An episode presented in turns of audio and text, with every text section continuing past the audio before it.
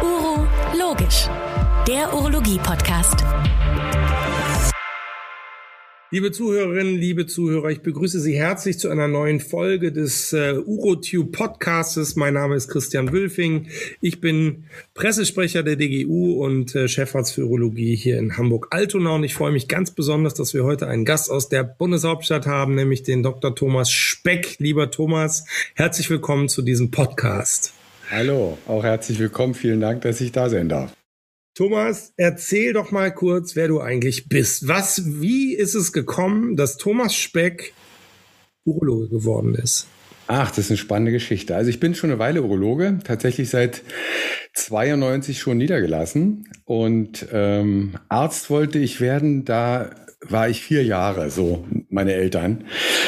Und in Urologie hat es mich verschlagen, als ich nach der Schule, nach dem, ähm, nach dem Abitur, äh, bin aus dem Beitrittsgebiet sozusagen, ähm, äh, nach dem Abitur ins Vorpraktikum gekommen bin. Zu, Wo hast du denn Abitur gemacht? Äh, Abitur in Berlin, auch da im äh, berühmten, berüchtigten Karl von Ossietzky Gymnasium. Da ging eigentlich die Elite hin. Ich, wir gehörten nicht zur Elite, aber zumindest äh, gab es da politische Querelen ähm, äh, in der Zeit, nachdem wir da waren. Und das war äh, ganz interessant. Gab es immer so ein bisschen Underground-Dinge. Aber wie auch immer, also 79 Abitur gemacht und dann äh, bin ich ähm, nicht zur Armee seinerzeit, sondern habe ein Vorpraktikum gemacht in der Urologie. Das wollte ich gar nicht, ich wollte in die Chirurgie. Und in die Urologie hat es mich verschlagen und da war ich in einem sehr großen Versorgungskrankenhaus, nämlich im Krankenhaus im Friedrichshain, einem Riesenzentrum in Berlin, äh, was viel Urologie machte und sehr spezialisiert aufgestellt war. Und äh, als dieses Studium begann, wusste ich, ich werde Urologe. Insofern war das eine ganz einfache Nummer für mich. Ja. Und wo hast du dann deine Ausbildung gemacht? Die Ausbildung auch in Berlin. Ich bin nicht so ganz weit äh, rumgekommen, aber jedenfalls vor der Wende. Ähm, äh, ähm, das war an der Humboldt-Universität natürlich. Und ähm, das lief auch ziemlich gut. Und da ich wusste, was ich machen wollte, war das auch einfach. Aber dann kam die Wende dann auch bald, ne?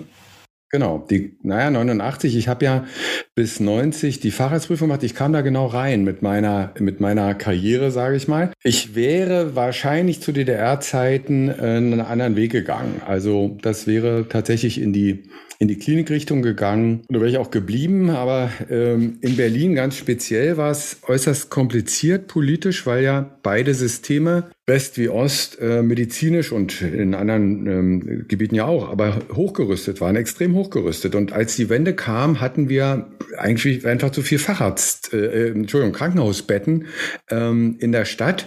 Und es gab einen Einstellungsstopp. Das heißt, in den Krankenhäusern waren bis auf einige exotische Fachdisziplinen ähm, gar keine Arbeitskräfte eingestellt worden.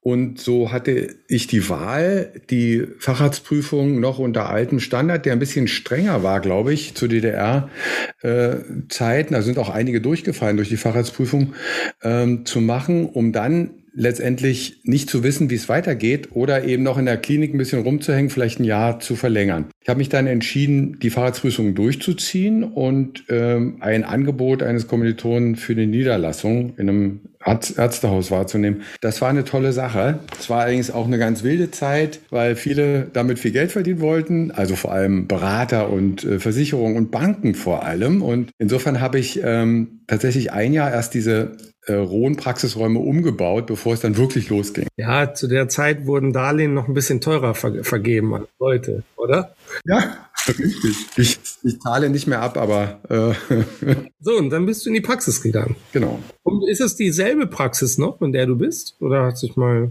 Ähm, ja, tatsächlich ähm, war auch das so ein Bestandteil, dass die Vertreter sagten oder die Berater, na ja, man müsse einen möglichst langen Mietvertrag haben. Das kam dann auch so zum Knebelmietvertrag, 20 Jahre.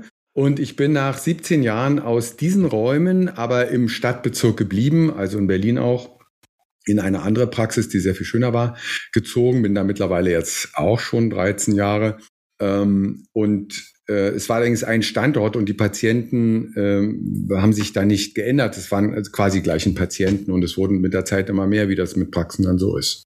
Okay, super. Und äh, also so wie ich dich kennengelernt habe, Thomas, bist du ein, äh, ein, ein nicht nur sehr kommunikativer, so wie wir das ja hier hören, sondern auch, wie ich wahrnehme, ein sehr empathischer Mensch. Und ähm, ich glaube, du bist ein sehr erfolgreicher niedergelassener Urologe. Zumindest habe ich den Eindruck, es macht dir sehr viel Spaß. Ja, das macht mir Spaß. Danke für die Blumen. Äh, eigentlich ist es ähm, tatsächlich so, dass ich ähm, die Wahl und die, diesen Weg immer wieder so gehen würde. Mhm. Und äh, das macht mir unheimlich Spaß. Die Wende hat natürlich dann auch noch einiges andere gebracht. Für uns ähm, tatsächlich auch Arbeitsbedingungen, äh, wie wir sie uns ähm, schwer hätten erkämpfen oder ein bisschen erträumen können.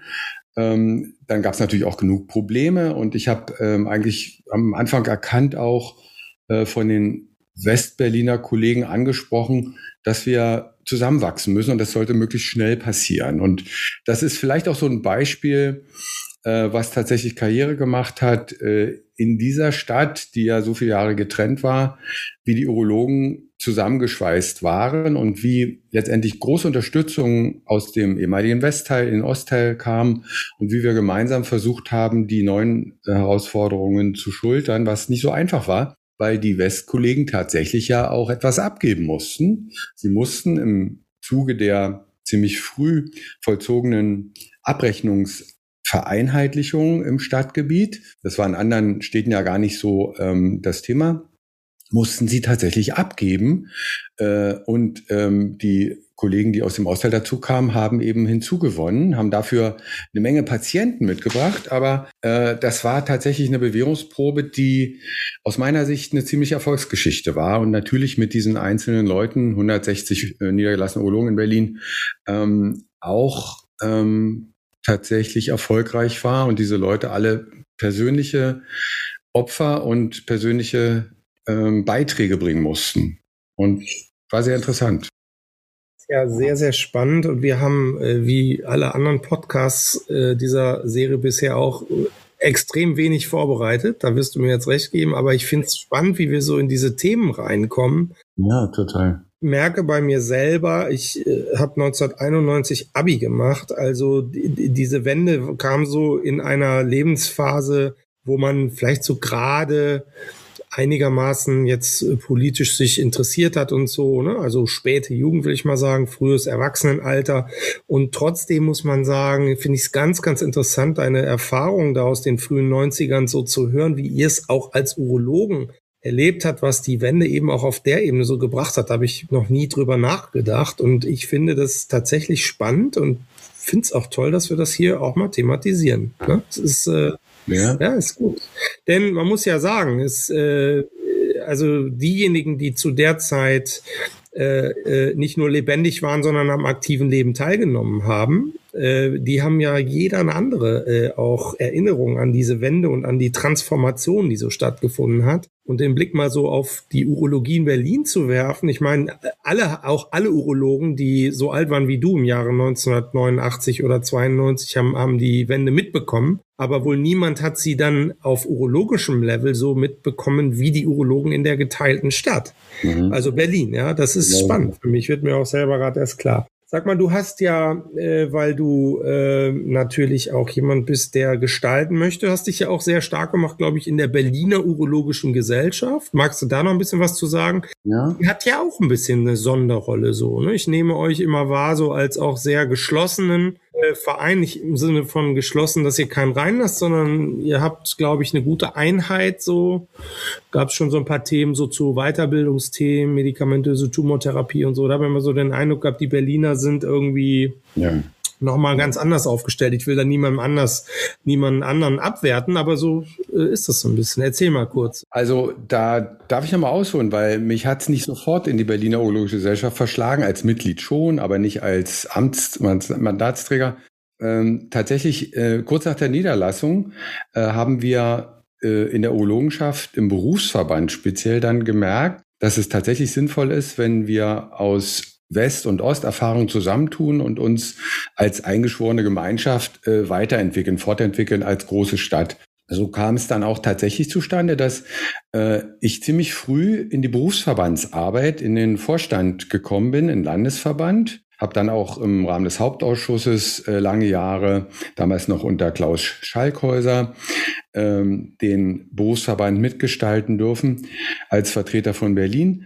Und ähm, diese Geschichte ging, ich hatte es mir vorgenommen, so zehn Jahre, dann bin ich immer dafür, dass man auch äh, neue Kader gewinnt oder irgendwie schaut, dass jüngere Leute rankommen und dass man nicht zu lange dort im Sessel sitzt. Und 13 Jahre wurden es dann leider doch. Ähm, aber das habe ich dann tatsächlich gesagt, jetzt äh, sollte das sich mal personell ändern. Das hat dann auch gut gepasst und wunderbar.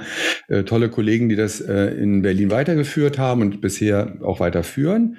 Und dann irgendwann kam die Klinik äh, Chefarzt Riege in Berlin. Wir hatten ja damals damals 13 Kliniken, glaube ich. Jetzt sind äh, ein paar weniger geworden durch ähm, äh, Vereinheitsung äh, oder ähm, ähm, Veränderung der, der Klinikstrukturen. Elf haben wir jetzt.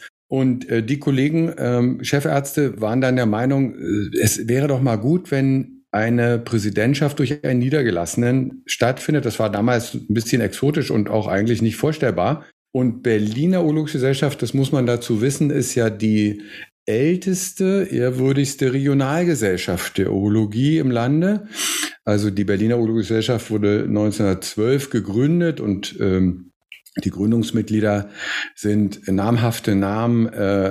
Das äh, ist äh, unglaublich, wer in der Berliner Urologischen Gesellschaft mitgewirkt hat. Und äh, diese Ehre, die dort diskutiert wurde, ähm, die mir zuteil werden sollte, habe ich zunächst noch mal abgelehnt, weil ich mir das nicht vorstellen konnte. Und dann gab es eine, eine, eine, personelle Veränderung, dass ein Kollege, der als äh, Präsident vorgesehen war, dann doch aus der Stadt rausging. Und da wurde ich das zweite Mal gefragt und dann habe ich gedacht, das kann man eigentlich nicht nicht ablehnen und das muss man gestalten. Und dann war das eine tolle Zeit, weil ich vieles anders machen konnte als die bisherigen Klinikchefs, die das natürlich von einer anderen Seite sehen. Und äh, ich glaube, es hat allen gefallen, dass es äh, eine andere Sicht auf die Dinge gab. Dass wir versucht haben, mit einer Sprache zu sprechen, dass Niedergelassene und ähm, klinisch Tätige äh, an einem Strang ziehen und wir letztendlich auch vor dritten Partnern, beispielsweise der Ärztekammer, sei es Musterweiterbildungsordnung umsetzen in Berlin, in Landesrecht, dass wir gleiche Auffassung vertreten haben und dass egal, wie man in Berlin gefragt hat, ob den Berufsverband, ob die regionale Fachgesellschaft oder einen der Klinikchefs, alle haben die gleiche Antwort gegeben, so dass es dann eben auch zu Ergebnissen kam, wie dieser ähm, Musterweiterbildungsordnungsumsetzung im Sinne der Einführung der medikamentösen Tumortherapie. Wir waren ja damals das einzige Bundesland, was es geschafft hat, das wieder zu integrieren. Eine diplomatische Arbeit, eine Arbeit, die dann doch ein paar Jahre gedauert hat und die aber letztendlich zum Erfolg führte und die letztendlich auch immer diese kleine Gruppe der Urologen zusammenschweißte. Absolut, das ist äh, spürbar gewesen. Also wir haben das hier in Hamburg sehr wohl mitbekommen, dass ihr da gewissermaßen als äh, äh, positives Beispiel vorangegangen seid. Ne? Toll. Sag mal, Thomas, und ähm, natürlich müssen wir jetzt auch mal über dein DGU-Ressort sprechen, weil du bist nicht äh, müde geworden, nach der Berliner Gesellschaft auch berufspolitisch weiterzumachen oder dich zumindest zu engagieren. Und vielleicht magst du das unseren Zuhörerinnen und Zuhörern auch nochmal erklären. Was machst du eigentlich im DGU-Vorstand? Was ist deine Aufgabe? Was treibst du voran? Ja, na, die Frage ist fast äh, äh, auch zunächst einmal, wie bin ich da überhaupt reingekommen? Also das Witzige war ja, dass Herr Brandt, wobei witzig äh, war das nicht, das hat er sehr ernst gemeint und es wurde auch sehr ernst genommen, Herr Brandt in der Mitgliederversammlung äh, den Vorschlag gemacht hat, dass ein Niedergelassener als festes Amt im DGU-Vorstand etabliert wird. Also ein Herr Brand, muss man vielleicht noch mal kurz sagen, ist ja ein niedergelassener Kollege aus Süddeutschland, der, äh, ich darf das mal sagen, als jemand, der seit sehr, sehr vielen Jahren jetzt in die Mitgliederversammlung geht, der dadurch glänzt, dass er immer anwesend war. So ist es. Und auch immer, ähm, sagen wir mal, äh, ja, ähm, interessante Beiträge dort gebracht hat, unter anderem diesen, wie du gerade sagst. Ich wollte nicht unterbrechen, wollte das nur erklären und sende schöne Grüße an Herrn Brandt, der uns hoffentlich jetzt hier auch zuhört. Das wäre schön. Genau. Erzähl mal. Muss ich unbedingt auch grüßen, weil ich habe es ihm ja zu verdanken, wie gesagt, dass ich da reingekommen bin. Und das hat er vorgeschlagen äh, 2015, wenn ich es richtig erinnere. Und der Vorstand hat das ernst genommen, hat es ernst nehmen müssen und hat diesen Vorschlag umgesetzt. Und 2016 dann äh, einen entsprechenden Kandidaten aufgestellt, äh, der ich sein durfte und der dann 2016 tatsächlich gewählt wurde als ein Niedergelassener, der fest im Vorstand etabliert ist und der das Ressort Praxis und Wissenschaft flankiert, was bislang durch einen Klinikarzt, Ordinarius oder eben äh, Chefarzt besetzt war. Und was, und das ist das ähm, tatsächlich ähm, herausfordernde und ähm, interessante daran, was jetzt seit 2016 in einer wunderbaren Dualität, also in den Auffassungen zwischen Klinik und Niederlassung, zwischen ambulanter und stationärer Medizin und äh, sehr sektorenübergreifend äh, behandelt wird. Das ist eigentlich das äh, Herausfordernde, was dieses neue Amt mit sich brachte. Und da senden wir einen weiteren Gruß ab nach Süddeutschland. Mhm. An? An Daniela.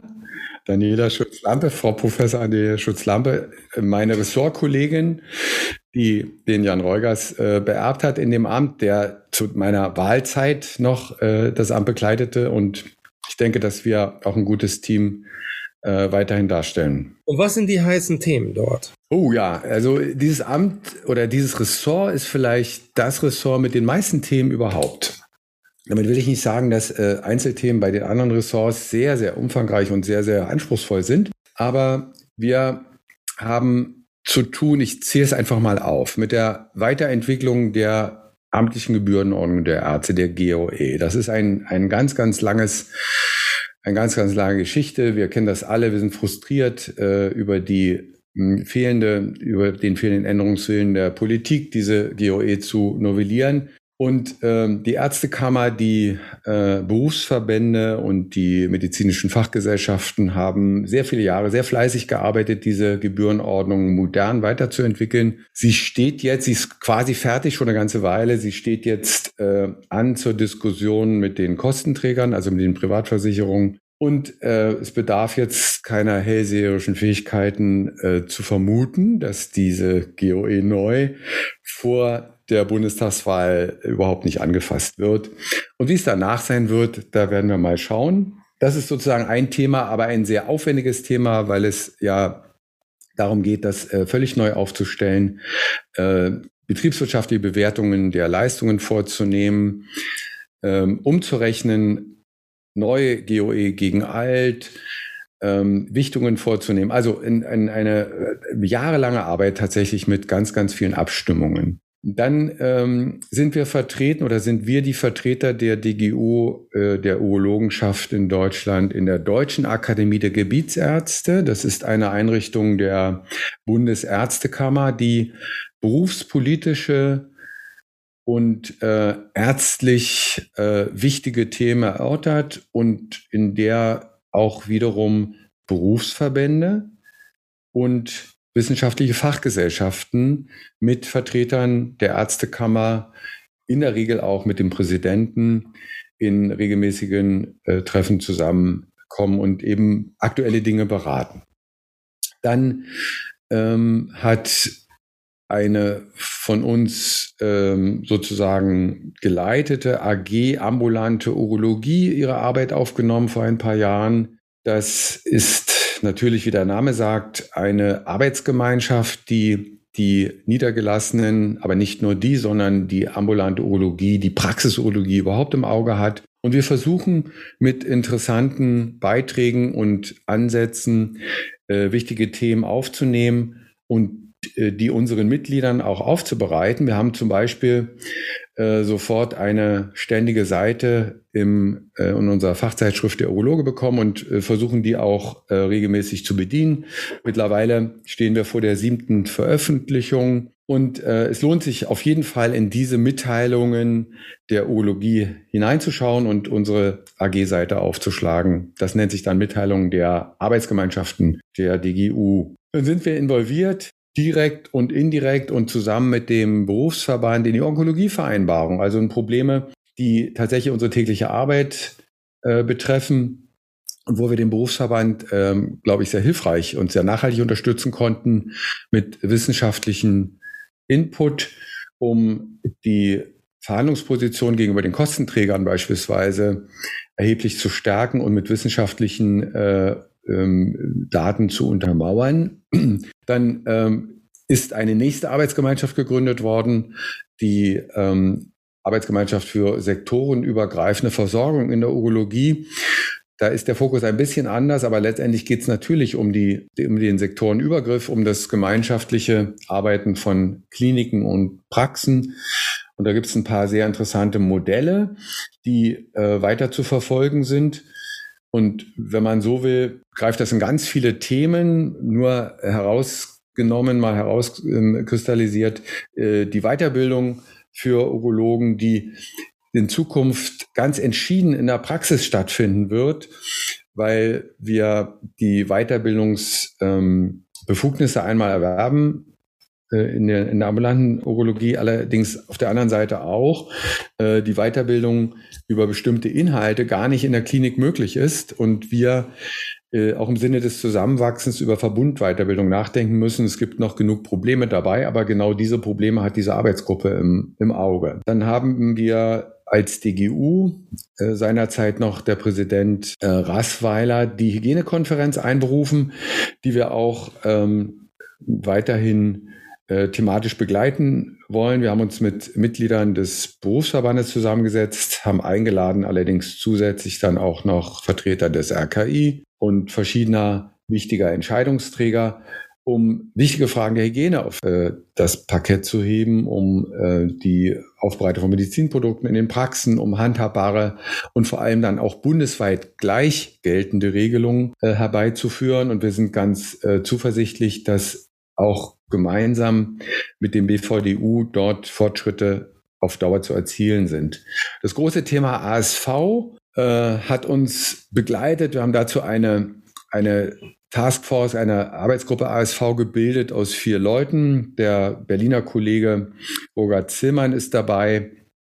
Äh, dann war es der damalige Ressort-Co-Chef Jan Reugers und Franziska Engerhausen. Und wir haben äh, in dieser Arbeitsgruppe die urologische ASV vorbereitet, urologische Tumoren, und haben letztendlich den Bänken gegenüber, so heißen die Vertreter, die die Entscheidungen treffen, also die Kassenärzte-Bundesvereinigung, Krankenhausgesellschaft, ähm, äh, Kassenverbände und so weiter, haben äh, Ihnen gegenüber unsere Auffassungen zu einer modernen ASV dargestellt und haben letztendlich mit der ASV urologische Tumoren fast alle unsere Vorstellungen äh, durchsetzen können und haben auch das System dieser geplanten urologischen ASV völlig verändert. Das war also auch ein recht guter Erfolg, glaube ich. Und als letztes, und das ist gar nicht vollständig, äh, sind wir als DGU auch äh, äh, verbunden organisiert in der Allianz gegen HPV. Das ist ein Zusammenschluss von wichtigen Partnern von der Deutschen Krebshilfe,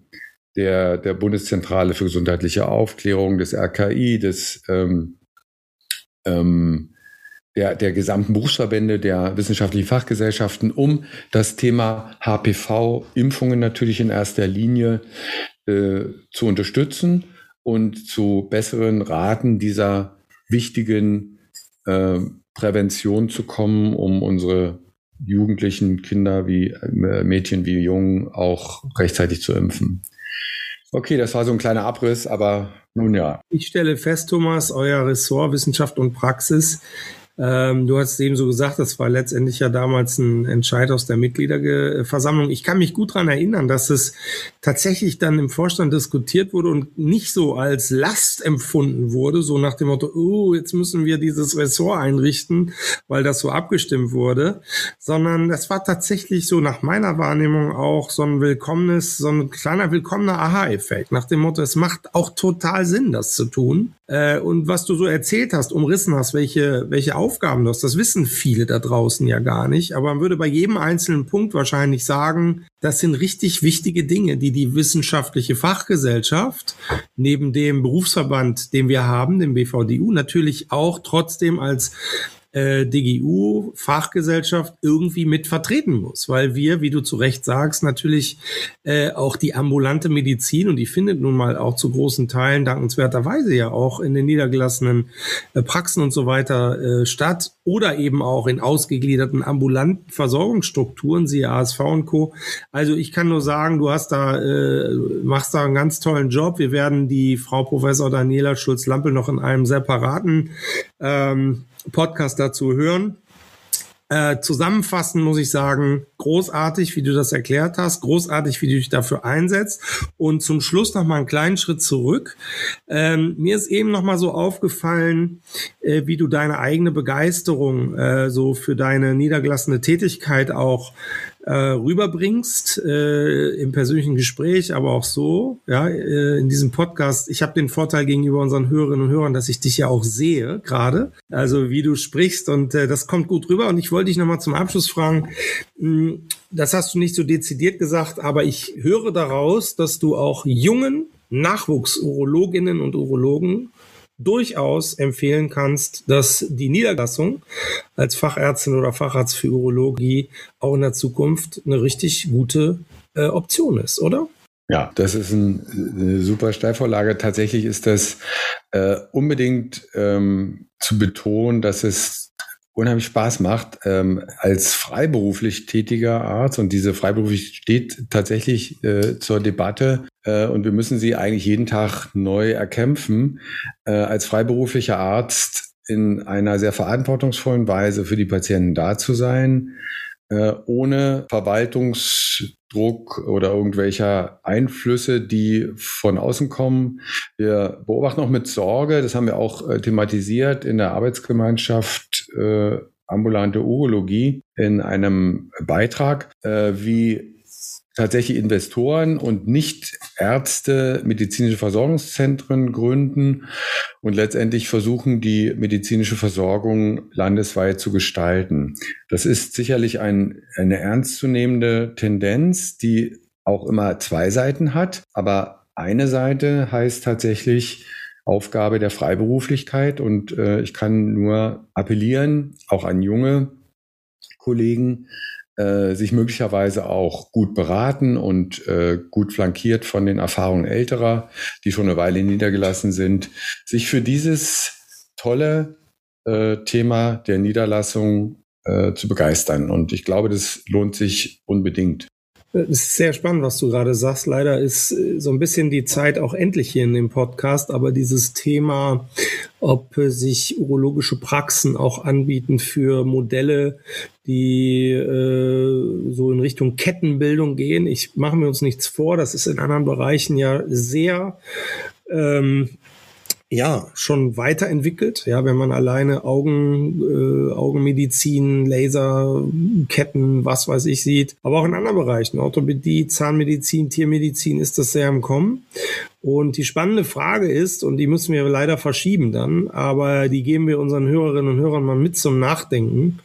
Ähm, ist es schlecht, wenn so Ketten sich bilden? Und äh, wenn ja, wie kann man das verhindern? Und dein Plädoyer, habe ich so ein bisschen rausgehört, ist, ist äh, der Ruf nach Freiberuflichkeit. Ich persönlich glaube, was neben dem der, der Frage, wie man angestellt oder ob man eben als selbstständiger Arzt tätig ist oder angestellt, in welchem Modell auch immer. Ich persönlich bin ein großer Freund der Eigenverantwortung, die man auch als Angestellter, siehe mein Chefarztvertrag ist auch, bin auch Angestellter.